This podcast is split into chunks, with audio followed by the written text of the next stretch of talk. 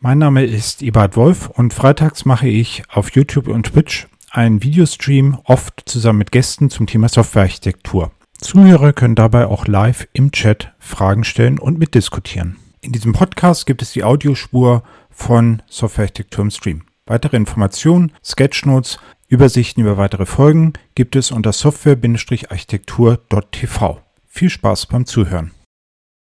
So, ähm, herzlich willkommen zu einer weiteren Episode von Softwarearchitektur im Stream. Ähm, heute mit Alexander von, Alexander von Zitzewitz zum Thema äh, Sonograph. Ähm, hat sich aus den USA zugeschaltet und für ihn ist es jetzt Moment 6 Uhr morgens. Von daher erstmal vielen Dank, dass du es ermöglicht hast und da bist. Ähm, Alexander, möchtest du kurz zwei Worte über dich sagen und sagen, äh, wo du herkommst, was du so typischerweise tust? Ja, also mein Name ist Alexander von Tittwitz. Ich komme ursprünglich aus der Münchner Gegend, bin 2018 in die Vereinigten Staaten gezogen, um meine Firma hier auszubreiten. Hm, war ein schlechtes Timing, weil da war gerade die letzte Wirtschaftskrise, die gerade losging. Aber wir sind immer noch da. Und inzwischen ist, ähm, sind die Vereinigten Staaten unser am schnellsten wachsender Markt. Unser größter Markt ist noch vor Europa. Wie bin ich darauf gekommen, dieses Thema anzugehen? Ich habe in den 90er Jahren eine Software-Dienstleistungsfirma gegründet, unmittelbar nach dem Studium in München. Die OOTech GmbH, nicht zu verwechseln mit 00tech. Da ging es um objektorientierte Technologien und wir haben relativ frühzeitig angefangen, Projekte zu machen für Firmen wie Siemens und BMW und so weiter und so fort. Damals erstmal C++ und dann später auch ziemlich schnell Java. Mitte der 90er ging es dann mit Java los. Und ich habe relativ schnell festgestellt, dass wenn mehrere Leute an einem Projekt arbeiten, dass die Wahrscheinlichkeit relativ groß ist, dass die tollen Architekturideen, die man am, am Anfang hat, am Ende im Projekt nicht überleben, wenn genügend Leute am Code arbeiten und Architekturregeln forciert werden. Was ich auch festgestellt habe relativ schnell ist, dass Projekte doch ziemlich schnell in hohe Kopplungsgrade reinkommen und dann wird es immer schwieriger am Code zu arbeiten. Es wird halt immer ein bisschen zäher, weil je mehr ich Je mehr der Code gekoppelt ist, desto mehr muss ich Code lesen, bevor ich Änderungen am Code machen kann. Und schwuppdiwupp schon ist man an einem Punkt angekommen, wo Entwickler vielleicht 10% ihrer Zeit mit Code schreiben und 90% mit Code lesen verbringen und dann ist Produktivität natürlich optimal. Auch Modellarisierung, Änderung von Software wird immer schwieriger, je stärker der Kopplungsgrad wird. Gut, wir haben dann Ende der 90er Jahre äh, von BMW einen sehr interessanten Auftrag bekommen. Wir sind mit beiden Füßen in Java reingesprungen hatten dann auch Java Enterprise Edition Version 1. Wer kann sich das noch vorstellen? Wir müssen schon ein bisschen älter sein, um das miterlebt zu haben. Jedenfalls gab es dann jede Menge Probleme mit den Java-Projekten und die ganzen schönen Architekturvorgaben, die in dicken Dokumenten beschrieben worden sind, sind alle nicht eingehalten worden. Es gab Qualitätsprobleme, soweit, äh, dass bei einem bestimmten äh, Produkt von BMW, der After-Sales-Plattform, der Vorstand involviert war und die Softwareleute jede Woche im Vorstand Report machen müssten, wie weit man denn mit der Beseitigung der vielen Probleme und Fehler vorangekommen ist. Das war so ein echtes Problem. Dann gab es von äh, BMW den Wunsch, einen sogenannten Software-Messplatz zu bauen, also eine Software, mit der man sozusagen feststellen konnte, ob gewisse Architekturregeln angehalten worden sind, gewisse Metriken angehalten worden sind. Das haben wir damals für BMW gebaut. Das war ein großer Erfolg, hat dann tatsächlich zu Verbesserungen geführt. Und daraus ist dann die Idee entstanden, auch mal ein Produkt draus zu machen. Gut, zu dem Zeitpunkt war ich in einer Software-Dienstleistungsfirma, das heißt, Produkte waren nicht unbedingt unsere Stärke. Wir haben also diesen Software-Messplatz gebaut, daraus ist dann auch ein Open-Source-Projekt entstanden, das Dependometer, das im Prinzip ein Tool war, mit dem man XML einfach eine Architektur beschreiben konnte und dann automatisiert im Bild prüfen konnte. Aber die Idee war natürlich, irgendwann ein Produkt draus zu machen. 2000 kam dann ein Angebot aus Frankreich von Valtec, die unsere Firma kaufen wollen. Das Angebot war so, dass sie ablehnen konnten. Ich habe meine Firma verkauft und habe dann im Jahr 2005 ähm, den Dietmar Menges wieder getroffen. Der war sozusagen derjenige, der den Software-Messplatz für uns bei Hootech Valtec gebaut hat. Und wir haben beschlossen, die Halo Tomorrow zu gründen und die Produktlandschaft umzubauen. Ja, und das ist jetzt kann es selbst kaum glauben, sind wieder 16 Jahre her. Ne? Also wir machen das jetzt schon eine ganze Weile. Und ich weiß von vielen langjährigen Kunden, dass es echt nützt. Also wir haben etliche Kunden, die das auch seit mehr als zehn Jahren einsetzen inzwischen und große Erfolge damit erzielt haben. Ich weiß aber auch, dass es nach wie vor ein Nischenthema ist, weil ähm, hm, sagen wir es mal so, es ist noch nicht überall unumstritten klar und unumstritten, dass äh, Forcieren von Architekturregeln wirklich einen Benefit bringt. Genau, und damit... Ich bin überzeugt, aber nicht alle glauben das.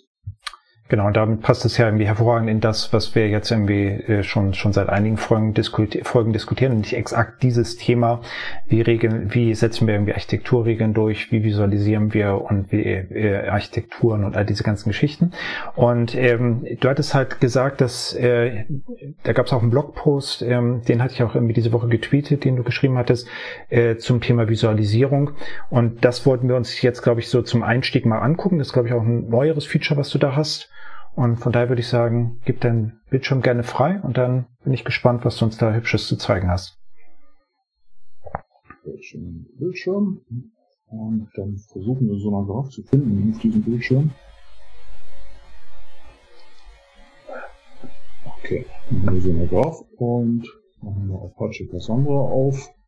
Also wir haben jetzt mal spaßeshalber ein Open Source Projekt angeschaut ich habe Apache Cassandra schon seit einigen Jahren auf dem Radar als Projekt, das ich gerne in meinen Demos zeige und eben auch um zu zeigen, wie Architektur-Erosion ähm, also erstmal eine Bemerkung, Cassandra ist halt eine, eine NoSQL-Datenbank. Ähm, warum hast du ausgerechnet das ausgewählt? Ja, das war mehr oder weniger Zufall. Also ich wollte, also ah, okay. es geht auch nicht darum, auf ein bestimmten Projekt jetzt rumzupicken, weil ich meine, es gibt viele Open Source Projekte, die inzwischen strukturelle Probleme haben. Hibernate ist zum Beispiel eins davon, da gibt es auch unendlich große Zyklen, sehr starke Kopplungsgrade. Es gibt auch ein Gegenbeispiel, also eins der am schönsten designten Stück Software, die mir hier unter die Finger gekommen sind, ist das Spring Framework. Hm. Absolut super clean und sauber mit klaren Architekturvorgaben und relativ wenig Zyklen. Genau, also Vielleicht zwei Anmerkungen. Die eine Anmerkung wäre, ich, ich weiß nicht, wie du es siehst, ich habe halt immer das Gefühl, wenn man die Abhängigkeiten in so einem System nicht managt, dann endet man halt in einem Chaos, was irgendwie bedeutet, dass eben wir hätten, also du hättest wahrscheinlich jedes Projekt nehmen können. Und die andere Sache, ich habe irgendwie lange darüber nachgedacht, oder ich habe irgendwie nachgedacht darüber, warum jetzt das Spring Framework ausgerechnet da anders ist. Und ich glaube, das hängt damit zusammen, dass die Modularisierung des, des, Frameworks wichtig ist, weil ich als Benutzer merke, ob es gut modularisiert ist oder nicht. Während, also bei Cassandra merke ich halt nie im Leben als Benutzer, ob es gut modularisiert ist oder nicht. Nur anhand dessen, äh, dass halt Features schneller kommen. Bei Spring merke ich es, weil ich mich ja in diese Codestruktur irgendwie reinhänge.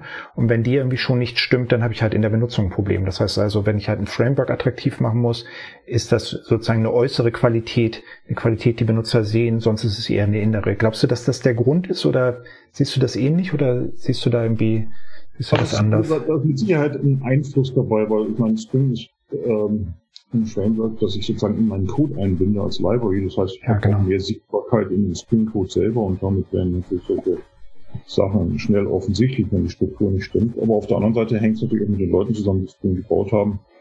Ich glaube, der, der Jürgen Höller und äh, Ron Johnson, glaube ich, die haben da ziemlich intensiv auf Architekturthemen geschaut und Teil auch mit intensiven Code-Reviews sichergestellt, dass keine Verletzungen sind. Und es gab sogar eine Zeit lang, wurde Sonar J, das Ursprungsprodukt von uns bei Spring benutzt, um Architekturfehler zu finden. Zwischendurch so automatisierte Sachen im Bild, aber definitiv Architekturvorgabe bei den Spring-Team auch schon mal ein Thema gewesen. Ja, genau. Angeschaut hat und, und, und versucht hat, Zyklen zu minimieren und, und solche Sachen. Und das spürt man eben auch am Ende, wenn man den Code analysiert. Genau, es gibt ja, es gibt diesen schönen Begriff, den Rod damals geprägt hat, äh, also Rod, der, der es aus der Taufe gehoben hat, von dem das Code gejürgenized wird, nicht? Also äh, ja, Jürgen, genau. genau.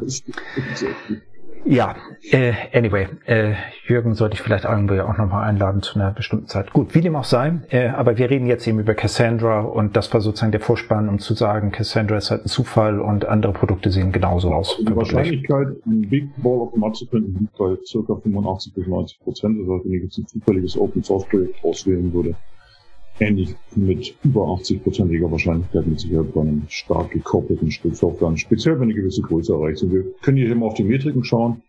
Wir sehen hier, in der, das ist also die neueste Version von Apache, das haben wir, haben schon jetzt 185.000 Zeilen Code.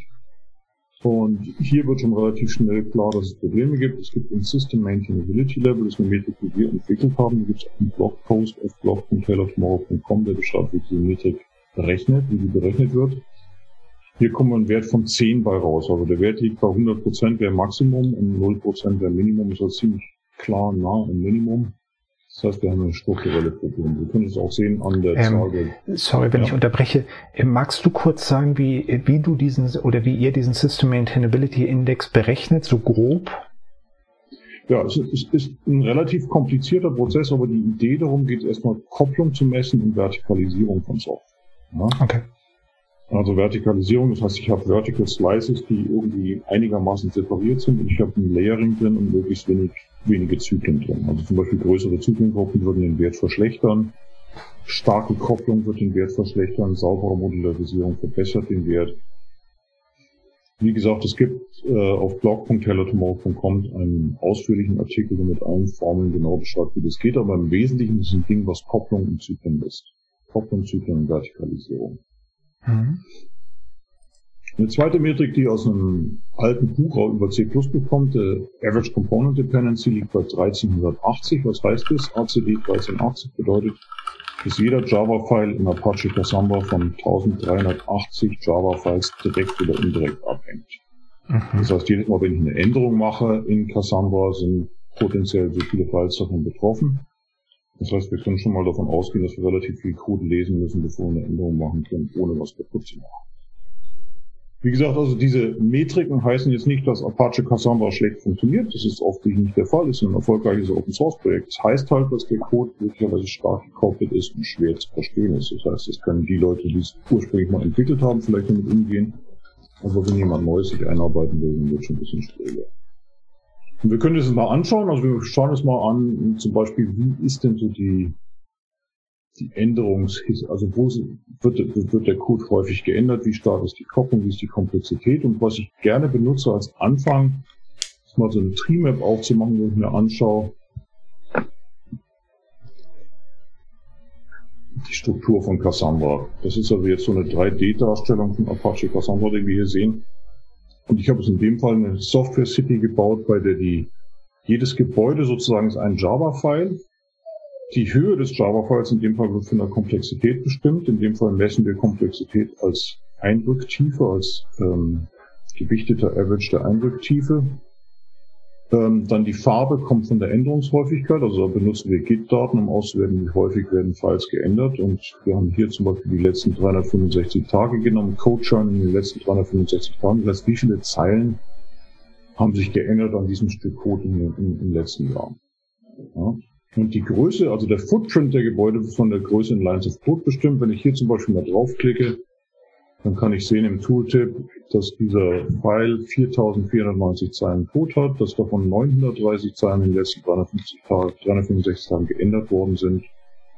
Komplexität ist mit einem Wert von 2.11 nicht besonders groß, aber wir sehen hier zum Beispiel, ist ein Gebäude, das häufig, häufig Änderungen stattfinden. Das heißt, fast bei jedem Commit, also das ist 930 Zeilen haben sich geändert. Ich habe auch mal die Anzahl der Commits angeschaut. Das sind ungefähr 40 Commits gewesen im letzten Jahr, die auf diesem File stattgefunden haben. Das hat bei fast jedem Commit, der an Cassandra stattgefunden hat, ist dieser spezielle File auch mit beteiligt gewesen. Und wenn wir den mal angucken, draufklicken, dann ist es der Storage Service. Ja, offensichtlich für eine Datenbank ist es eine wichtige Klasse. Aber es scheint so zu sein, dass dieser Storage Service irgendwie stark mit dem Rest des Systems gekoppelt ist. Also in der dunkelroten Farbe hier sehen kann, wenn jedes Mal, wenn ich was ändern muss, muss ich offensichtlich auch den Storage Service besuchen. Schauen wir mal, wie der mit dem Rest des Systems verbunden ist. Dafür mache ich eine Abhängigkeitsanalyse in Exploration View und ich schaue mir die eingehenden und ausgehenden Abhängigkeiten im Storage Service an. Dann bekomme ich jetzt dieses Diagramm hier. Ähm, der Exploration View arbeitet mit Bögen. Die Bögen gehen gegen den Uhrzeigersinn, also laufen irgendwie so rum. Also auf der linken Seite geht alles von oben nach unten und auf der rechten Seite geht alles von unten nach oben. Und wir sehen schon, der Storage Service sitzt hier so die Spinne im Netz. Also es gibt viele eingehende Abhängigkeiten, sowohl von hier oben als auch von unten, als auch viele ausgehende Abhängigkeiten in alle Richtungen. Mhm. Das heißt, es ist schon relativ safe anzunehmen, dass die Zyklen, die wir da in dem Cassandra haben, zum Teil auch von, von dem Storage Service mit verursacht werden. Also wir sehen hier ähm, relativ klar, was hier nicht gemacht worden ist, wenn den Storage Service über ein Interface isoliert hat, also kein Dependency Inversion Principle. Das heißt, jeder, der einen Storage Service benutzt, benutzt ihn direkt. Und geht nicht über ein Interface, das heißt, es führt automatisch zu stärkerer. Dann schauen wir, wie stark sind denn die zyklischen Abhängigkeiten in Cassandra, da gehe ich auf meinen Cycle Group Tab. Können wir mal anschauen, Package Zyklen und Component Cycles. Wir sehen, wir haben einen großen Package-Zyklus mit 99 Packages. Das ist schon mal nicht ganz so gut, weil wenn wir anschauen, wir haben insgesamt 111 Packages in Cassandra und 1885 Source Files. Wenn ich jetzt nochmal hier zurückgehe in diese Gruppe, dann sehe ich, wir haben von den 111 Packages sind 99 in einem großen Zyklus dran. Den könnte ich jetzt visualisieren, da sieht man aber nicht mehr viel. Außer sowas hier, ja, das ist dann literally the big ball of mud, ja. Genau, ich, ich glaube, bei, bei, bei der Grafik sehen wir, glaube ich, die Packages und dann die Bezie äh, auf, auf dem Kreis und dann die Beziehung da in der Mitte, die da durchlaufen. Genau, ne? ähm, außen, mhm. außen diese farbigen, bunten Dinger hier sind ähm, die Packages und die Linien dazwischen sind die Beziehungen. Wir sehen von sind sehr viele mhm. Starke Beziehungen. Die blauen Linien sind direkte Feedback-Lines, also wenn ich blaue Linien habe, benutzt ein Package das andere und umgekehrt, also haben wir einen direkten mhm. Feedback-Loop. Alle grünen Linien sind Feedback-Loops, die mindestens drei Elemente umfassen. Und die, die Farben sind auch wieder interessant, weil die Farben beinhalten wiederum das Parent Package. Also alle, die im selben Parent Package sind, würden dieselbe selbe Farbe haben, aber auch hier sehen wir, dass aus Kreuz und Quer aus ganz Cassandra kommt. Im Spring Embedder Layout versuchen wir ein bisschen mehr, dass die Sachen, die mehr im Zentrum sind und die mehr peripher sind, erkennen zu können. Aber auch hier sieht man natürlich, es ist ein ziemlich großes Chaos, was hier da ist. Mhm. Wir können das jetzt auch mal wiederum darstellen in einem Exploration View und dann hoffen vielleicht, dass wir ein paar Low-Hanging Fruits haben, aber also hier der, der Exploration View hat eine Stärke, er sortiert die Elemente in einer Art und Weise, die Anzahl nach oben gehenden Verbindungen minimiert wird. Ja? Das heißt, wir sehen schon ganz klar, es gibt auf der rechten Seite weniger Linien als auf der linken Seite. Ja? Aber es ist trotzdem ziemlich schwieriger Fall. Also das aufzulösen hier wäre, würde schon mit sehr, sehr viel Aufwand verbunden sein, weil wir sehr viele Linien auf der rechten Seite. Wir könnten jetzt glücklich sein und nur eine große Linie haben, die von ganz unten nach ganz oben geht. Das wäre natürlich der beste anzunehmende Fall, weil dann können wir einfach durch Abschneiden der Linie diese Zyklen loswerden, aber hier ist es jetzt nicht so einfach. Mhm. Wir können jetzt die Frage mal stellen über einen Cyclic Breakup View, wie viele Dependencies müssen wir denn cutten, um das wieder clean zu bekommen geht mal in den Compute rüber und da sagt er mir hier, ich habe insgesamt 99 zyklische Knoten. Ich habe zwischen diesen Knoten fast 1400 Kanten und ich müsste von diesen 1400 Kanten 352 entfernen, um das Ganze zyklenfrei zu machen. Das sind insgesamt 11.478 Stellen im Code. Man kann so schon relativ entspannt sagen, dass Apache Cassandra wahrscheinlich ein Entanglen von dieser Abhängigkeitsstruktur nicht mehr stattfinden wird. Das ist einfach zu aufwendig. Ist zu stark gekoppelt und es gibt einfach keine einfache Methode mehr, das Ganze hier zu entkoppeln. Genau, also das wird dann auch das wäre für mich eine von den Fragen, die eigentlich auf der Hand liegt. Was man, also genommen der Fall, das wäre jetzt ein Kunde, der jetzt irgendwie sagt, okay, äh, zeig uns mal, was wir jetzt mit unserer Architektur machen sollen. Was würdest du dem denn jetzt sagen? Also diese Aussage hört sich ein bisschen an wie, äh, es gibt keinen einfachen Ausweg. Ist das so? Also oder? Definitiv. Also wir haben ja leider bei Software-Systemen haben wir immer diesen Punkt, dass wir den, irgendwann den Point of No Return erreichen, wo es einfach nicht mehr rentabel ist, zu versuchen, die Struktur zu entwirren. Ja. Deswegen ist es umso wichtiger, also im zweiten Teil kommen wir dann auf Architekturmodelle, zu verhindern, dass wir an dieser Stelle landen. Wenn wir, aber nehmen wir mal an, wir haben jetzt einen Kunden, der hat diese Software, hat nicht die Möglichkeit, die Software neu zu schreiben, will irgendwas machen. Dann müssen wir jetzt in eine tiefere Analyse gehen und sagen, erstmal Architekturgrundprinzipien zu identifizieren. Denn offensichtlich ist die Architektur, die Cassandra mal gehabt hat, hier nicht mehr zu erkennen im Code. Es gibt einfach so ein großer Blob, wo alles miteinander verbunden ist müssen wir anfangen, so ein paar Architekturgrundprinzipien zu finden. Und womit ich anfangen würde, wahrscheinlich wäre mal zu analysieren. Ich habe diesen Storage Service gesehen. Also wenn ich versuchen will, Codeverbesserungen zu machen, sollte ich es an den Stellen machen, wo häufig Änderungen stattfinden.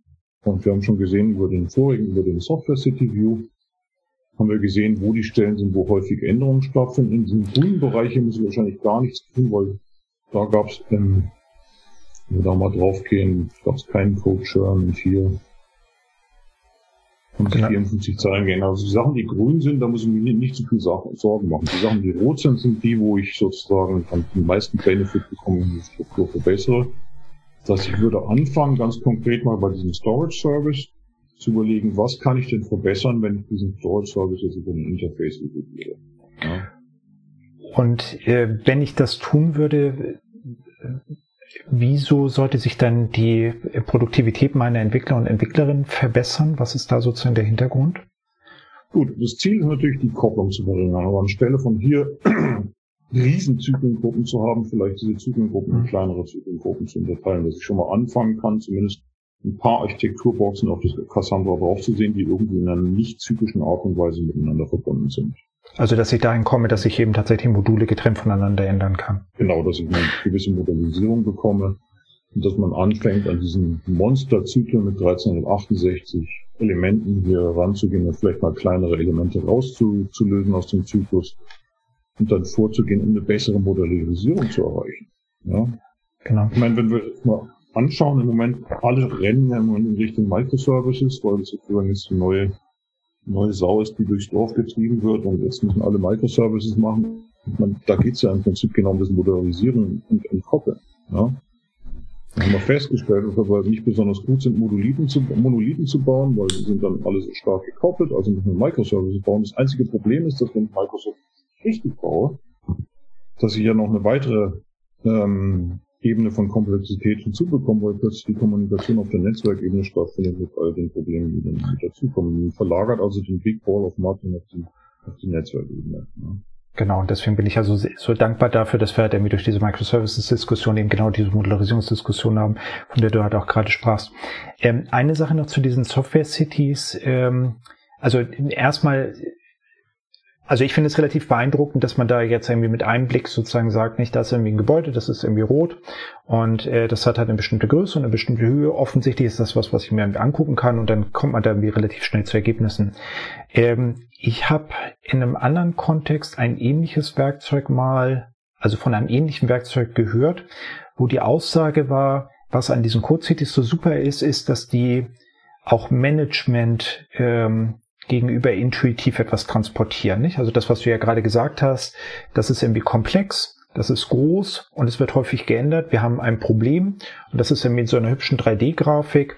Das ist, ähm, finde ich, von den, von, einfach von, von der grafischen Darstellung her deutlich attraktiver und hat auch ähm, vielleicht sozusagen intuitiver als die anderen Grafiken. Ist das auch etwas, was du da sehen würdest oder wo siehst du den, den Hauptvorteil von diesen Code Cities? Also die Code Cities sind, sind einfach genial, weil ich beliebige Medien in Relation setzen kann. Aber bevor hatten wir ja nur diesen Matrix View und den Matrix View kann ich mir jetzt beliebige Metrik anschauen, zum Beispiel als Source File eben. Mhm. Dann sehe ich hier zum Beispiel Code schon in den letzten 30 Tagen sortiert nach Wert. Das ist alles schön und cool. Ich kann sehen, wo gab es den häufigsten Code schon, aber ich sehe das eben nicht in Relation zum Rest des Systems. Ja, diese Visualisierung macht es möglich, dass ich eben äh, eine schöne Visualisierung bekomme, wie auch sozusagen eine Art Landkarte von meinem System bekomme, wo ist was. Hier sind die Packages schön abgebildet. Also diese, diese kleinen grauen Grundflächen sind alles Java-Packages, die zusammengehören und man kann also irgendwie schon, kommt eine geografische Übersicht über ein Software-System, was natürlich schon, schon relativ mächtig ist. Wobei ich schon, sagen muss, ich habe relativ oft dieses Tool verkauft, indem ich einfach mal ähm, dieses Zyklenbild gezeigt habe. Ja, sowas hier oder äh, die Zyklengruppen, weil da kann jeder Manager sofort verstehen, aha, diese Software ist offensichtlich nicht besonders gut strukturiert, was äh, der Verständlichkeit und der Produktivität der Entwickler nicht hilft. Mhm. Aber diese Software-Cities sind ja sehr flexibel. Ich kann hier mal eine beliebige neue Tree-Map aufmachen. Bei uns heißen die Dinger Tree-Maps. Wenn ich jetzt sage neue Tree-Map, könnte ich jetzt zum Beispiel sagen, ich mache mal was anderes, nehmen wir das Tree mal Test. Ich kann es also von den Leaf-Elementen sagen, was sind meine Leaf-Elemente? Ich nehme in Java gerne Source-Files, was ist die Größenquelle, in dem Fall nehmen wir Lines of Code oder Source-Element-Count, was noch ein bisschen bessere Metrik ist, weil Source-Element-Count unabhängig von der Code-Formatierung ist, also unabhängig davon ist, wie ich jetzt meine Klammern setze und so weiter. Und dann könnte ich zum Beispiel sagen, ich nehme Issue-Dichte als Höhe, wie viele Issues habe ich, und ich nehme ähm, Was sind Issues? Also also Issues, die man Graph gefunden hat, oder ah, okay. Plugins, die man Graph gefunden hat. Ja? Mhm. Nehmen wir mal als, als Höhe den, den, den Issue Collector und als Farbe die Anzahl der File Changes im letzten Jahr. Und dann ein neues Remap machen. Und die sieht dann ganz anders aus, ja. Gut, hier haben wir jetzt natürlich, also die Issues, die wir finden in so einer Graph sind zum Beispiel Beteiligung an Zyklen, dann ähm, Duplicate Code und solche Sachen, Metrik-Schwellwertverletzungen. Wenn ich hier jetzt mal den Tooltip hoffentlich bekomme, dann sehe ich, welche Issues sind hier drin. Also hier gibt es relativ viele Duplicate Code Beschwerden. Und wir sehen, dass die Issue-Dichte hier rechts ein bisschen höher ist als hier links. Also wir sehen hier, also wir sind relativ wenig Issues im, im, im größten Bereich von den Issues, die so einer Graph findet. Ich habe jetzt hier keine Plugins eingebaut. Wir haben auch Plugins für Spotbox und PMD zum Beispiel, wo ich zusätzliche Issues mit identifizieren kann und darstellen könnte. Aber man sieht schon die Flexibilität. Ich kann mir halt nach beliebigen Fragestellungen meine eigene Software zusammenklicken. Mhm. Und jede ist ein bisschen anders und auf äh, eine bestimmte Art und Weise natürlich auch wieder interessant. Ja, genau. Also insbesondere finde ich dabei halt auch attraktiv, dass man irgendwie rausfindet, was denn nun tatsächlich Dinge sind, die halt Leute ändern, was ja irgendwie bedeutet, dass das eben sozusagen wirklich ein etwas ist, wo, wo Leute sich mal beschäftigen und äh, was wirklich ein Problem ist, nicht nur weil es halt im Code irgendwie steht, sondern weil Leute es tatsächlich ändern. Es sind ein paar Fragen jetzt irgendwie im Chat. Äh, also eine Bemerkung, die Verbauti gebracht hat, war 3D-Grafik und dann noch mit den Ampelfarben ein Management-Traum. Das mhm. äh, können wir jetzt mal sozusagen, also das ist halt ein, ein interessanter Kommentar. Ähm, aber er hat auch eine andere Frage gestellt und zwar fragt er, das Tool sieht ziemlich komplex aus. Habe ich eine Chance auf Erfolg, wenn ich das einfach mal auf mein Projekt loslasse oder braucht man dafür eine Schulung? Also das ist so, so ein bisschen die Frage, nach lege ich denn jetzt damit los und äh, was würdest du erwarten, äh, wann ich welche Art von Erkenntnissen produziere? Also das Tool hat natürlich eine Lernkurve, das ist schon so. Also das Tool ist ja inzwischen ist die zweite Generation von so einer Graph, die wir jetzt bauen, da an der arbeiten wir seit 2011, also man braucht schon ein bisschen Zeit, um mit dem um das Tool in all seinen Feinheiten zu beherrschen und zu kennen. Allerdings, um zu Ergebnissen zu kommen, würde ich mich aus dem Fenster lehnen und sagen, dass man nach 15 Minuten die ersten Ergebnisse hat. Das ist, wenn man so eine Graph vorher nicht kennt. Als kleiner Tipp, was ich empfehle, wenn Sie mal loslegen wollen, ähm, ist, ähm, wir doch mal unsere Webseite. Und zwar gibt's hier so einen Bereich, ähm, Tomorrow, Take a Tour. Da gibt's so ein paar Videos und hier dieses First Steps für Sonograph Explorer, Sonograph Architect zeigt dann mal, wie man ein Projekt aufsetzen kann schon mal die ersten Ergebnisse bekommen. Hier sind auch ein paar Erklärungen. Hier kann ich zum Beispiel sehen, wie ich Hotspots mit Sonograph finden kann, wie ich Tree-Maps erstellen kann. Wir haben eins, was wir gemacht, was, was im Moment auch ein sehr großes Thema ist, wie breche ich einen Monolithen auseinander. Da hat Sonograph auch ein paar wirklich starke Features und glaube ich im Moment das beste Tool auf dem Markt, wenn es kommt in Softwaremodernisierung weil wir den Architecture View so einen Sandkasten haben, wo ich Architekturmodelle simulieren kann. Okay. Also mal spielehalber ein Architekturmodell erstellen und damit rumspielen und sehen, wie weit ich damit komme. Also das ist ein guter Startpunkt hier. Und dann ist auch die Doku online von Sonograph und Sie können hier jederzeit zum Beispiel über den Sonograph Manual gibt es am Ende so ein Walkthrough-Tutorial, Tutorial C++, Tutorial äh, Java gibt es auch irgendwo und C-Sharp. Und dann kann ich über diese Walkthrough-Tutorials dann eben zu einer Einarbeitung bekommen. Und natürlich, letzten Endes ist Beratung dann auch ein Thema, was, was dann bei solchen, also wenn Sie mal so ein Cassandra-Projekt haben und wirklich wissen wollen, wie kann ich das auseinanderschneiden, dann geht es vielleicht ein paar Beratungsstunden mit zu buchen oder ein paar Online-Beratungen zu Kunden eben leiten. Okay, also das heißt, das bietet ihr direkt als, als äh, Produkthersteller an, die dann und die, die Remote euch dann einfach äh, den, den Kunden sozusagen durchführen. Und ein, ein kleiner Tipp noch, und zwar für alle Leute, die jetzt im Stream mit, mit dabei sind, ähm, wenn sie mich direkt kontaktieren, kriegen sie von mir eine zweimonatige Extended Evaluation Version vom kompletten Produkt. Einfach mal auszuprobieren, kostenlos. Einfach eine kleine E-Mail an mich oder eine Twitter Direct Message und dann gibt es eine kostenlose Lizenz zum Testen. Genau, super. Ähm, ich muss gleich nochmal schauen, dass ich dann in einer ruhigen Sekunde dein, deine E-Mail-Adresse und dein, den, deinen Twitter-Account da sozusagen veröffentliche. Der Felix Müller äh, hat gerade gefragt, unterstützt ihr auch neuere Sprachen wie TypeScript oder Kotlin? Kotlin haben wir gerade mit reingebaut, also zumindest gibt es Version 1 von Kotlin Unterstützung in Sonograph, kann man auch mit Java mischen. TypeScript leider noch nicht, das ist ähm, auf dem Radar. Mal überlegen, was wir da tun sollen. Ja, TypeScript sollte relativ gute Ergebnisse erzielen. Wenn ich reines JavaScript benutze, ist natürlich sehr dynamisch und da kann so ein statische Analyse-Teil und ein Tool nicht so viele Aussagen treffen wie bei einer streng typisierten Sprache. Ah, okay, weil das zur, weil das zur Laufzeit passiert und nicht im, im Code Genau, so viele Abhängigkeiten entstehen zur Laufzeit und nicht zur Teilzeit und dann sieht man natürlich gewisse Abhängigkeiten im JavaScript impliziert Diagramm nicht wirklich zu, als, aus der statischen Analyse. Mhm. Ähm, der Felix hatte noch eine andere Frage, die fand ich irgendwie auch spannend. Ähm, ich weiß nicht, ob du darauf eine Antwort hast. Und zwar war die Frage, lass mich kurz schauen, gibt es Studien, die zeigen, dass wenn man clean macht, die Firma Wettbewerbsvorteile hat? Ich glaube, das ist oft ein Missing Link. Business äh, merkt es erst, wenn es zu spät ist. Genau, das ist der Frosch im warmen Wasser. Ja, genau, das ist das Problem bei Softwareproblemen. Softwarearchitektur. Ja, das, das Problem ist, diese Studien gibt es nur in sehr eingeschränkter Form. Es gab mal, glaube ich, eine Pentagon-Studie, die, die äh, versucht hat, ein Refactoring von einem Software-System durchzuführen. Einmal eine bereits entartete Version und einmal eine refaktorisierte Version. Und natürlich waren am Ende die Leute, die auf der refaktorisierten Version gearbeitet haben, waren deutlich besser dran als die auf der anderen Version. Aber das Problem ist, man hat ja oft nicht diese Vergleichsmöglichkeiten. Man lässt nicht zwei Teams loslaufen, ein Team arbeitet clean und das andere Team arbeitet nicht und dann vergleicht man mal. Was wir aber wissen, ist, dass die Teams, die clean arbeiten, nicht mit Big Balls of Mud ja, also sie kriegen nicht diese großen, stark gekoppelten Strukturen.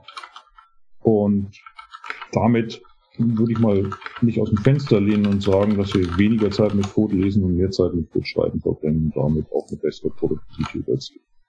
Mhm. Okay. Äh, lass mich kurz schauen. Achso, jetzt habe ich. Ich bin noch dabei und versuche das mit dem Kontakt hinzubekommen. Ähm, was ist hier noch eine Bemerkung? Hier wären doch vielleicht äh, vorgeschlagene Thresholds, die analog zum Weltklima verschiedene Kipppunkte identifizieren und automatisch für Alarm schlagen, interessant. Geht das? Ja, klar. Wir haben natürlich Metrik-Schwellwerte in so einer Graph drin. Sie können also jederzeit hier auf eine Metrik draufklicken. Das mal finden. Nehmen wir mal an, zum Beispiel, ich will die Komplexität begrenzen. Average Complexity, machen wir mal einen Schwellwert von zehnmal zum Spaß hier rein, ja. nicht 120, 10. Und wenn ich das dann mache, dann sehen wir, dass von unseren insgesamt 1885 Werten, die wir haben, 25 den Schwellwert verletzen, 1,3 Prozent und das sind alle die, die diesen gelben Marker hier haben. Ja, und da kommt natürlich dann das Thema mit Qualitätsmodellen, also so ein grafunterstützten Qualitätsmodellkonzept. Ein Qualitätsmodell kann Metrik-Schwellwerte enthalten, kann Architekturmodelle enthalten, kann Groovy-Skripte enthalten, die dynamisch irgendwelche Dinge berechnen. Und dann kann ich entscheiden über, halt, über das Qualitätsmodell, wann scheitert mein Bild. Wann bleibt, wie lange bleibt der Bild grün und, und wann wird der Bild rot und muss entsprechend gehandelt werden. Und das Coole daran ist, über das Baselining-Konzept haben wir auch die Möglichkeit, eben mit einem vorherigen Stand zu vergleichen. Und wir können zum Beispiel sagen, der Bild soll nur scheitern, wenn eine neue Architekturverletzung reinkommt, nicht wenn schon irgendwelche vorhandenen Verletzungen immer noch drin sind. Und auf die Art und Weise hat man dann eine relativ hohe Flexibilität, wenn man umgehen kann. Genau, und das, das wäre dann ja vielleicht eine, eine Sache, die wir jetzt sozusagen unserem imaginären Kunden, der äh, vor Cassandra sitzt, empfehlen könnten, also ihm einfach ein Baselining zu machen und dann damit zu sagen, okay, sorgt zumindest dafür, dass es nicht schlechter wird oder verbessere es eben auf Basis dieser Baseline und eben in diese Richtung dann zu marschieren.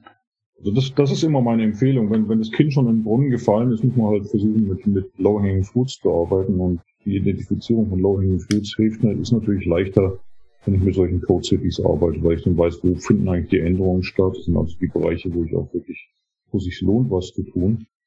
Und das nächste Thema, wo wir jetzt forschen ein bisschen, dass wir versuchen, noch das mit einem Versionskon äh, mit einem Issue-Tracking-System zusammenzubringen, also im Jira. Dann könnten wir zum Beispiel mit den Commit-Kommentaren rauskriegen, war denn diese Änderung jetzt ein Bugfix oder war das ein neues Feature? und dann noch eine Visualisierung machen, wo finden denn die Bugfixes statt und wo wird am Code, wo, wo werden Codearbeitungen gebaut? Das ist auch immer eine interessante Frage. Oh ja, das ist ein sehr guter Punkt. Hm? Genau, also dann könnte man herausfinden, wo sozusagen nur in Anführungsstrichen Kosten entstehen, weil andere Bugs sind und wo irgendwie tatsächlich Änderungen passieren, die irgendwie äh, dafür, dafür sorgen, dass halt sozusagen Wert entsteht. Dann kann man sogar noch weitergehen und dann noch die, die Stunden auswerten und so weiter, um dann zu beweisen, dass wir 80 Prozent unserer Zeit mit Bugfixes und 20 Prozent mit neuen Features verbinden. Ja. Genau. Achso, hier steht noch, das ist auch eine gute Frage, über die ich irgendwie auch schon mal gestolpert bin. Das fragt der Gerrit, also erstmal der Stefan Ettlich, der das gefragt hatte zu den Thresholds, bedankt sich. Das ist also schon mal super. Der Pascal Euhus bedankt sich auch. Äh, und der Gerrit Etzhardt schreibt, können die Ergebnisse wie bei SonarCube immer aktuell für alle Beteiligten sichtbar gemacht werden? Das finde ich ist auch eine gute Frage, nicht? Also wenn ich jetzt sozusagen eine Entwickler oder eine Entwicklerin bin und es gibt irgendwie eine, so eine Lizenz von dem, von dem Architekturmanagement-Werkzeug kann ich dann trotzdem irgendwo ein Bild sehen, also so eine Code Cities Sache sehen oder sowas und da jeweils sehen, was, was, wie aktuell der Stand ist. Also wir haben ein SonarCube Plugin, das heißt, die Issues, die von SonarGraph gefunden werden im Bild, kann ich alle in SonarCube auch sehen, inklusive Architekturverletzungen mit Zeilen und so weiter und so fort. Was ich nicht sehen kann in SonarCube sind diese 3D-Software-Cities. Also dafür brauche ich dann schon SonarGraph, um sowas zu visualisieren. Da haben wir im Moment noch keine Web-Anwendung, die das irgendwie kann. Wir haben ein Tool ähm, mit drin, was, was, was sozusagen erlaubt, Metriktrends zu verfolgen. Das nennen wir so eine Graph Enterprise. Kann ich hier mal zeigen. Da habe ich im Prinzip eine Liste von allen Systemen mit ein paar Key-Metriken, die ausgewählt werden. Hier zum Beispiel habe ich ausgewählt Maintainability Level und Lines of Code. Hier kann ich dann auf einer Webseite sehen, wenn ich täglich sozusagen meine Daten füttere, kann ich sehen, wie, kann sich, wie haben sich diese Daten verändert. Das sind jetzt alles nur Testdaten, also keine echten Live-Produktionsdaten. Wir können also sehen, bei SonarGraph gab es die größte Verbesserung vom Maintainability-Level. Bei SonarGraph Integration Access war es anders, da ging es eher nach unten. Man kann hier solche Metriktrends sehen. Wie haben sich denn die Metriken im Laufe der Zeit geändert? Weil die Trends sind ja wirklich interessant. Und das ist für mich sozusagen ein Architectural Fitness Functions Visualisierer, wenn, ich es dann mal so formulieren will.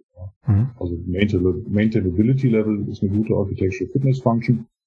Hier kann ich natürlich sehen, wie ändert sich der Trend und dann rechtzeitig eingreifen. Also der Trick ist, wenn wir mal nochmal auf Cassandra zurückgehen hier, ähm, ja, haben wir diese Metriken gehabt ähm, über Maintainability Level. Der ist jetzt bei 10% bei Cassandra.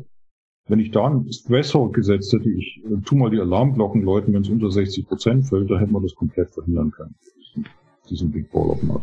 Also wenn die Metriken verfolgt regelmäßig und im Bild auch irgendwas tut, wenn sie unter einem gewissen Wert fallen, dann hätten wir dieses Projekt, dieses Problem sehr frühzeitig erkennen können und verhindern können. Genau. Der Gerrit bedankt sich gerade, also dass die Weitergabe an Cube ist offensichtlich das, was er sozusagen an der Stelle ver vermisst hatte. Ähm, Ach so, genau, Maintainability Index. Wo sollte der denn liegen? 70 Prozent, 80 Prozent, 90 Prozent so sollte ich. Also 70 ist ein guter, ein guter Schwellwert, die 70 Prozent. Dass man zumindest mal hinguckt, wenn es unter 70 Prozent fällt. Das ist eine gute Geschichte. Ja. Und würdest du dann eine Management-Regel sozusagen einführen, also äh, wo man dann irgendwie sagt, okay, also kein Team darf jemals im Maintainability Index unter 70 Prozent landen? Also zumindest würde ich sagen, dass wir, dass wir eine Regel einführen müssen, ab 70 Prozent ist man auf der Watchlist, ja. Und ab 70, ab 60 Prozent muss irgendwas getan werden, ja. Dass man zumindest mal eine Awareness schafft, dass, dass hier ein Problem da ist. Und dann muss man, also wenn, wenn man diese sinkende Kurve hat, dass es immer weiter nach unten geht, ist es schon mal ein Punkt hinzugucken, woher kommt denn dieser sinkende Wert? Und meistens wird man feststellen, dass wir hier wachsende Zyklengruppen haben. Also bei Cassandra war die Frage, es war eine interessante Frage, wie sich das entwickelt hat. Also eine Frage, die ich mir natürlich gestellt habe, diese riesen Zyklengruppe, war die schon immer da oder ist die erst entstanden im Laufe der Zeit? Ja, und ich habe mal ähm, angefangen mit Apache Cassandra 1.2.6. da hatte die Zyklengruppe noch 400 Elemente. Ja. Bei Apache Cassandra 3 waren es dann 900 und bei Apache Cassandra 4 waren es dann fast 1400. Ja. Und das, das, diese Zyklengruppen haben so eine Tendenz zu wachsen. Mhm. Deswegen nenne ich sie auch gerne Kotkrebs, weil sie im Prinzip wie so ein Krebsgeschwür irgendwann den ganzen Code dann aufessen und übernehmen.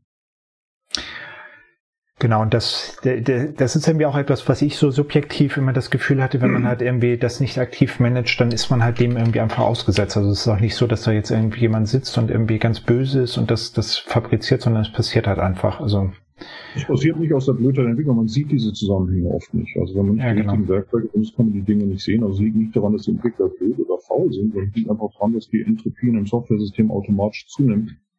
Wie schon Naturgesetz. Der zweite Hauptsatz der Thermodynamik gilt besonders für Software-Systeme.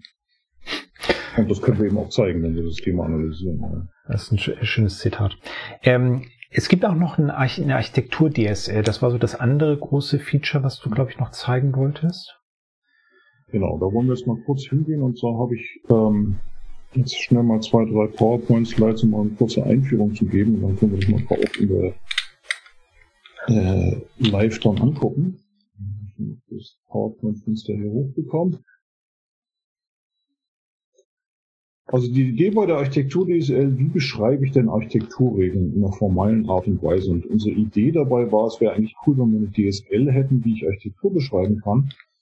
Und die Idee von der DSL kommt eigentlich aus dem UML Component Diagrams. Ja, was wir hier sehen, ist ein UML Component Diagramm, wo ich ähm, drei Komponenten habe, Order, Customer und Product. Ich habe hier auch Domain-Driven Design. Ich habe also drei Domains, Order, Customer und Product. Und Order bedarf Customer und Product benutzen, aber nicht umgekehrt. Das wäre so ein High-Level-Architekturdiagramm für ein einfaches Auftragsmanagementsystem.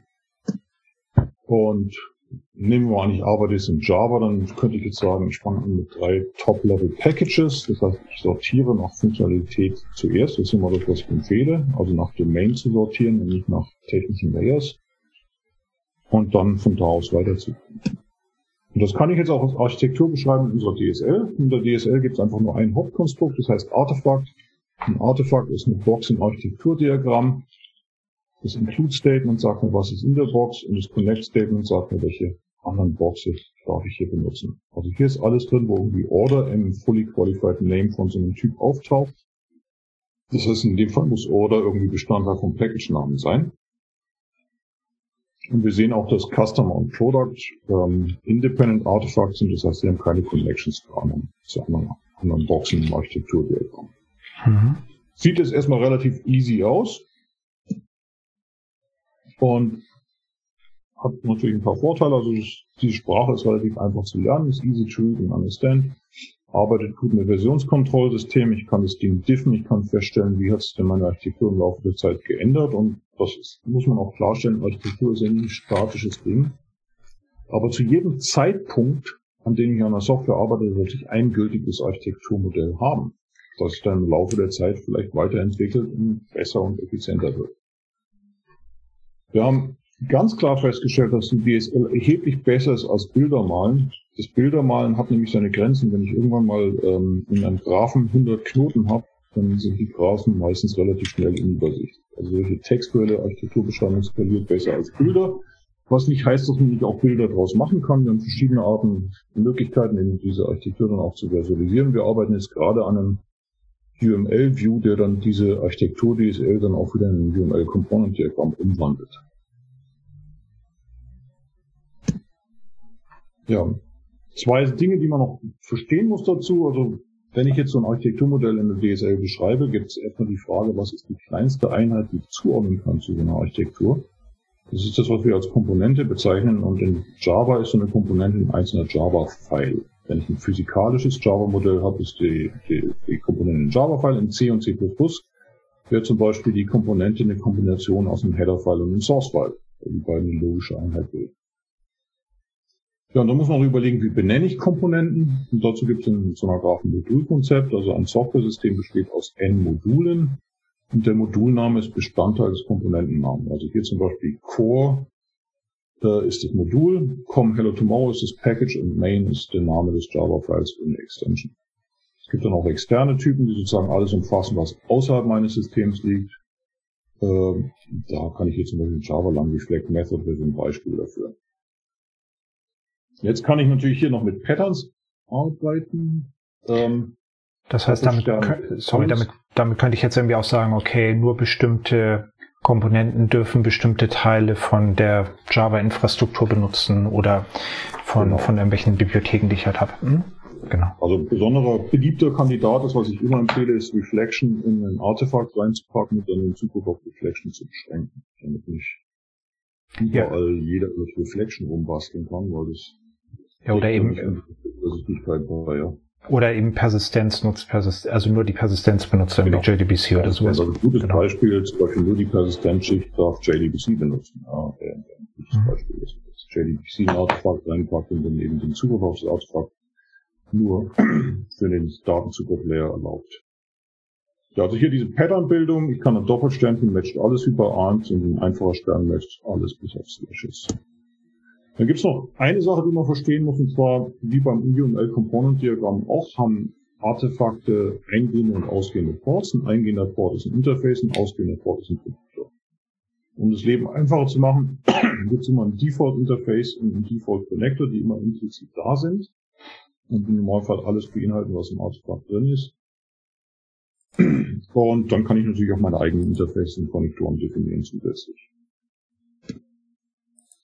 Jetzt schauen wir nochmal, äh, gehen wir zurück auf unser Order Customer Product System. Wenn wir mal reinschauen, die einzelnen Service-Elemente, also so ein Order-System hat intern vielleicht wieder eine Schichtung. Vielleicht ein Service Layer, Controller Layer, Data Access und Model. Das heißt, ich habe und ich habe wahrscheinlich in jeder meiner drei Komponenten, Order, Customer und Product, habe ich dieselbe Schicht. Da kann ich jetzt wieder eine Beschreibung meines Layerings machen in der Architektursprache, dass ich sage, der Service Layer darf den Controller Layer benutzen, der Controller Layer darf den Data Access Layer benutzen. Und nur der Data Access Layer darf JDBC benutzen. Schönes Beispiel hier. Und dann gibt es noch den Model Layer. Und wir haben noch ein Interface hier, wir sagen, wir exportieren von diesen vier Layern, die wir haben, nur Service und Model. Das heißt, von außen darf ich nur auf Service und Model zugreifen, niemals direkt auf Controller oder Data Access. Und das würde ja jetzt, so wie es hingeschrieben ist, funktionieren für alle drei Einheiten, die du hattest, nicht? Die Product Order und Customer hattest du, glaube ich. Das heißt also, ich habe jetzt hier die Layer sozusagen übergreifend definiert. Genau, also jetzt kommen wir jetzt genau auf der nächsten Pfeile können wir genau das zusammenführen. Also das, was wir hier gesehen haben, heißt ähm, wo waren wir denn jetzt? Hier, genau. Also das, was wir hier haben, ist der File layering.arc und die Layering-Beschreibung. Hm. Und jetzt führe ich das Ganze zusammen. Wir gehen also nochmal zurück. Ah. Das ist das, was wir vorher hatten. Der einzige Unterschied, dass hier drin steht, apply layering. Ja? Das heißt, wir importieren diesen Layering-File in alle drei Elemente und bekommen überall dann in allen drei Elementen diese vier Layer, die dann zusammengefasst werden. Okay, das heißt, ich könnte jetzt irgendwie auch sagen, dass ein, eine von diesen fachlichen Komponenten sich irgendwie im, im Layering eben unterscheidet und irgendwie eine zusätzliche Schicht hat, das aus irgendwelchen Gründen oder auch. was auch immer. Also manchmal hat man Ausnahmen, das, das stimmt, das ist ein leicht unterschiedliches Layering da ist, aber im Normalfall, wenn ich diese Vertical Slices benutze, sollten die eigentlich alle intern genauso aufgebaut sein, damit ich das Layering nicht jedes Mal nur hinschreiben kann, kann ich in der Architektur das eben eine Modularisierung durchführen, also einen extra File haben, der mhm. das Layering beschreibt und den dann eben applyen, da wo das Lehren angewendet wird. Ja, dann gibt es noch das JDBC-Artefakt hier, was irgendwo noch außerhalb definiert ist und schon habe ich eine, ein Architekturmodell, das dann so aussieht. Ja? Das I-Service-Interface, was sozusagen nach außen nur den Service und den Model-Layer freigibt. Und dann gibt es eine interne Strukturierung zwischen diesen Elementen. Mhm. Das Ganze kann ich jetzt auch in so einer Graph mal anschauen. Ähm, dann machen wir jetzt mal Sonograph in Sonograph auf. Da gibt es nämlich schon ein Architekturmodell. Architekturmanagement-Werkzeuge Inception. Mhm. So, da haben wir jetzt hier tatsächlich ein Architekturmodell unter Architecture, das heißt ähm, System Physical Sondergraph.org, da ist es da schon. Das tun wir mal neben das Architekturmodell dann noch unseren Architecture View packen. Architecture. Dann das mal daneben. Und dann kann ich jetzt hier das Element mal auswählen, eine Visualisierung machen. Und dann nebeneinander legen. Was wir hier sehen ist, auf der linken Seite ist die formelle Beschreibung einer Architektur. Ich will jetzt nicht zu sehr auf die Details eingehen, also wir skippen jetzt mal über das Thema Connections Games, das ist also ein Feature fortgeschrittene. Aber wir haben hier diese Artefakte, zum Beispiel UI Java. Ja, das ist das, was wir hier ausgewählt haben. Das beinhaltet alles aus dem Modul Standalone Java und das benutzen ist UI Interface von Core, UI Common und das UI Interface von Language Provider Java. Wenn ich jetzt hier mal hinklicke, sehe ich insgesamt vier ausgehende Abhängigkeiten. Hier sehe ich drei. Woran liegt das? Liegt daran, dass diese Common-Komponente so einen grünen Knöll da unten hat. Das heißt, das ist eine Komponente, die wir als Public definiert haben. Das heißt, alle Geschwister dürfen darauf zugreifen, ohne weitere explizite Erwähnung. Und grün heißt gut. Grün heißt, wir, wir sind architekturkonform. Und ich kann das jetzt mal schnell ändern, indem ich das hier auskommentiere.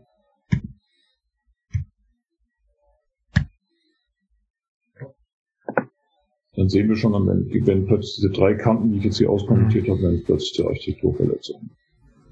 Das heißt, okay. das eine ist mit dem anderen verbunden hier und es ist, ist live sozusagen. Ja. Ich kann mir jetzt nämlich sehr gut vorstellen, wie ich das für ein Greenfield-Projekt einfach einführe. Ähm, wenn wir jetzt bei diesem Cassandra-Beispiel bleiben, hilft mir das überhaupt? Wie komme ich in diese Richtung? Mache ich, also ist das, ist das sozusagen, also ist dieses Feature etwas für Greenfield-Projekte nur oder wäre das Feature auch etwas für äh, den Cassandra-Fall? Wäre auch was für den Cassandra-Fall, aber es ist natürlich jetzt ein bisschen mehr Aufwand. Wir müssen sehen, also bei Cassandra ist das Kind ja sprichwörtlich schon in den Brunnen gefallen. Jetzt müssen wir irgendwie das Kind wieder aus dem Brunnen rausbekommen. Und es geht nur in Politik der kleinen Schritte. Also hier geht es darum, erstmal zu identifizieren, bestimmte Bereiche, also ich, wenn, wenn ich keine Architektur habe und die Architektur durch eine extreme Kopplung eben verloren gegangen ist, muss ich anfangen erstmal, was sind denn vielleicht meine zwei oder drei Hauptblöcke in meiner Software und jetzt mal zu überlegen, was sind denn die zwei, drei Hauptbausteine, die als Artefakte zu definieren und dann werde ich erstmal viele Architekturverletzungen haben. Ja? Das ist natürlich klar, dass es dann entsteht.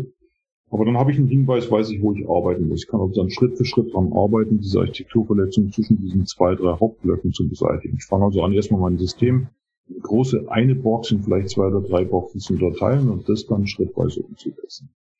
Und wenn ich das gemacht habe, kann ich mit Teil und Herrscher dann eben weiter vorgehen.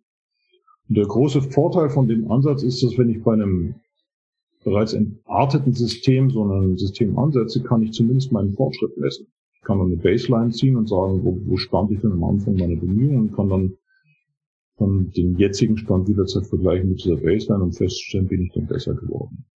Und okay. selbst eine Politik der kleinen Schritte kann es verbessern, wenn also die Entscheidung ist, dass es sich nicht lohnt, Apache Cassandra neu zu schreiben, sondern dass wir unbedingt dieses Ding am Leben erhalten müssen und weiter kontinuierlich verbessern wollen, dann kann ich versuchen, über eine Politik der kleinen Schritte erstmal zu versuchen, erstmal Mini-Boundaries in diese Architektur reinzubekommen und dann Schritt für Schritt weiterzuarbeiten. Das ist natürlich mehr Arbeit, also es ist also keine triviale Aufgabe, so kann man definitiv mal sagen. Aber ein Architekturmodell zu haben, ist immer besser als keins zu haben. Und im Moment können wir von Apache Cassandra wohl entspannt sagen, dass es da keine Architektur gibt. Oder zumindest keine erkennbare Architektur im Code. Ja, genau, das, also das ist auch etwas, was mir eigentlich, was, was vorhin, also kurz bevor wir losgelegt haben, was wir da irgendwie auch nochmal kurz diskutiert hatten, das finde ich halt, ist halt auch ein total spannender Punkt, nicht? Also ich habe es halt erstmal hingeschrieben, ich weiß, wo ich überhaupt hin will und ich mhm. weiß halt auch, wie mein Verhältnis, wie tatsächlich das Verhältnis zu dem, was ich mir mal überlegt habe, zu dem konkreten Code ist. Ich habe halt mhm. sonst häufig irgendwie, gerade ich, wenn ich halt irgendwie so ein Beratungsszenarien bin und mir halt jemand sagt, hier ist übrigens ein Diagramm, habe ich halt immer das Problem, dass ich halt als erstes meine, meine Intuition ist, ja, cool, schön, dass da ein Diagramm ist, sagt das mhm. jetzt echt was über den Code aus. Und das ist äh, mit diesem, mit solcher Art von Werkzeugen halt irgendwie ganz klar, was es halt über den Code aussagt, weil ich das ja genau messe. Ähm, und dann hatte ich auch häufig bekommen, ich meine, es gibt jetzt, also ich sage immer, es ist immer besser, irgendein Architekturmodell zu haben als keins. Also bitte zumindest sowas wie ArcUnit benutzen. ArcUnit ist ein tolles Tool, war ja vorher auch schon im Stream drin hier bei euch und damit kann ich schon mal Architecture Boundaries definieren. Was ist der Vorteil von der DSL gegenüber ArcUnit? Würde mal sagen, dass wir hier einfach ein, ein besseres Modell haben. Wir haben einfach ein Modell, mit dem ich sozusagen von oben her mein, meine Architektur beschreiben kann, analog zum UML Component Diagramm. Und das Modell, Modell ist mit Sicherheit besser lesbar als äh, jetzt äh, 100 Arc-Unit-Testklassen, die, die sozusagen alle angucken müssen, um zu verstehen, wo, wo die Regeln sozusagen liegen. Ja. Mhm. Eine Frage würde sich für mich noch ergeben. Ähm, wir sind auch so, sozusagen so langsam am Ende. Wir haben ja jetzt hier dieses Architekturmodell, was halt in, in diesen Dateien irgendwie drin ist. Wer entwickelt das wie? Und was mache ich bei einer Verletzung? Genau, also das, wer entwickelt das wie? Das ist also, es gibt zwei Ansätze. Erst der eine Ansatz, es gibt jemanden, der den Architektenhut aufhat, dann wäre es seine Aufgabe, dieses Architekturmodell zu entwickeln. Oder wir machen Mob-Architekten, das heißt, das ganze Team sitzt vor einem Screen, mit so einer Grafik an die Wand projiziert oder in einem Zoom-Meeting oder was auch immer. Und wir analysieren die Architektur gemeinsam und bauen dann auch das Architekturmodell gemeinsam. Was wir leider heute nicht mehr zeigen können, ist der Architectural View. Der ist genau dafür gedacht, dass ich sozusagen mit einem Exploration View anfange und in Exploration View dann meine Kästchen einbaue und interaktiv so ein Modell zusammenklicke. Und dann können alle ihren Senf dazu geben und jeder kann dazu beitragen. Und je mehr das im Team entsteht, desto mehr wird die Architektur wahrscheinlich auch akzeptieren. Okay, also das heißt, ich, ich sehe dann halt die Struktur von meinem System und sage, diese, diese Packages oder was auch immer es halt sind, die packe ich jetzt irgendwie zusammen und dann nenne ich das Ding halt irgendwie, also eben Order Customer oder so und dann die, die, kommt hinten die DSL raus. Ist das die Idee? Also wer, wer interessiert ist, da gibt es auf der Webseite so ein Mini-Video dazu unter dem Take-It-Tool-Link, das beschreibt, wie diese Architectural View arbeitet. Okay, super, dann können wir da, können wir, dann ist das sozusagen der Verweis. Ich hatte mir eh, eh aufgeschrieben, dass wir darauf ein Ding machen sollten. Mhm. Gut, ähm, wir sind tatsächlich so langsam am Ende der Zeit. Äh, ich habe auch, ich glaube, ich habe auch tatsächlich alle Fragen, dir alle Fragen gestellt, die, die uns gestellt worden sind. Ähm, ist aus deiner Sicht noch irgendetwas, und wir haben auch schon die Frage beantwortet, wie man eigentlich damit loslegen soll. Das ist irgendwie also von daher auch super. Ähm, gibt es aus deiner Sicht noch irgendetwas, was ich vergessen habe zu sagen, irgendwas, was du unbedingt loswerden wolltest? Ich, ich glaube einfach nur mal, um das nochmal reinzuhämmern, den Punkt, ein Architekturmodell zu haben, ist ein großer, großer Vorteil. Wenn ich über die Lebensdauer von einem Projekt mache, habe ich einfach einen besseren Outcome, ganz klar. Und der zweite große Vorteil ist auch, wenn dann Teams wechseln und wenn also ein sozusagen anderes Team dann die Wartung übernimmt, wissen die, was war eigentlich gemeint, wie ist die Struktur. Und also viele, viele mittelfristige und langfristige Vorteile, die sich erstmal kurzfristig vielleicht nicht auszahlen, aber langfristig wirklich einen großen Nutzen haben. Mhm. Das war, glaube ich, sozusagen das perfekte, das perfekte Schlusswort. Ähm, dann würde ich sagen, vielen Dank. Ähm, vielen Dank für die, äh, dafür, dass du dir die Zeit genommen hast und dass du uns das äh, alles gezeigt hast. Ähm, ich fand's äh, super spannend und ich würde sagen, äh, schönes Wochenende und dir insbesondere noch einen, einen guten Start in den Tag. Ja, genau, jetzt bin ich ja wach inzwischen. Ja, ja genau. Erste, erste Demo schon hinter dir. Gut. Dann bis dahin.